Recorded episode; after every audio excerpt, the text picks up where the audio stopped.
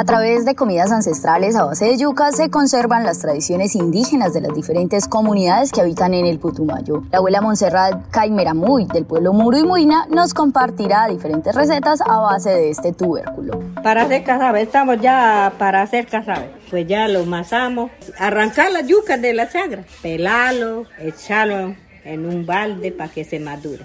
Cuando ya se madura, pues ya lo masamos, ya para escurrir así como ella está haciendo. Y de ahí lo bajamos seco ya.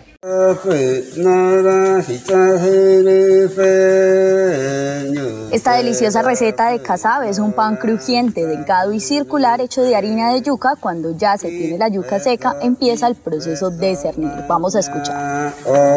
Tiene que ocho días para madurar, para escurrir, para traer, para sacar leña, todo. Yo hace rato me fui a buscar leña, ya me vine, ya prendí candela, el tiesto voy a poner. Y lo cernimos. Y de ahí lo llevamos al tiesto. Ya le moldeamos la torta de casabe. Pues tiesto donde uno hace casabe. Y de ahí pues ya lo bajamos, eh, el que quiere comer va comiendo. El tiesto o budare es una plancha de arcilla o hierro fundido donde se va moldeando con la ayuda de elementos en madera y poco a poco se da la cocción de esta masa hasta quedar crujiente. Además se puede acompañar con una bebida llamada caguana. Escuchemos cómo se prepara. Con almidón de mismo yuca. Uno lo raya y saca el almidón y lo deja hervir el jugo de canangucho. Yo lo hiervo, pues. Jugo de canangucho yo lo hiervo y ahí ya le echo el, el almidón y ya se vuelve colada. Entonces uno lo bate y ya listo para tomar la sobremesa.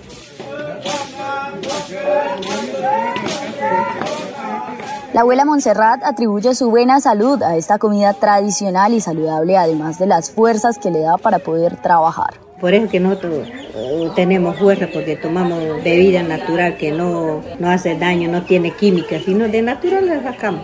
Y por eso que tomamos nosotros no enfermamos, ni siquiera nada, porque tomamos bebida natural de, fruta natural, que no tiene ni, nada. Toma frío, caliente. De ahí ya nos vamos a trabajar porque tomamos un basado de caguán y uno no le da Ya uno se va a trabajar a sembrar yuca, a cultivar, para seguir preparando. Ya si viene de la chagra, ya uno trae otro bulto de yuca para echarlo.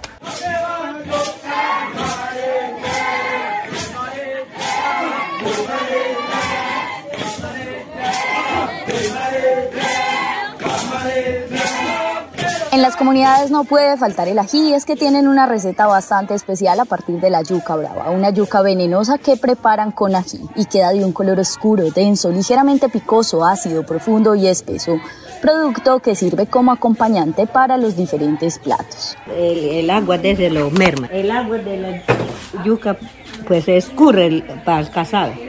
Y entonces ese agua lo sacamos y lo mermamos a la candela y echamos ají. La región amazónica es el baúl que encierra un tesoro maravilloso y fascinante en la gastronomía, las tradiciones y los saberes ancestrales.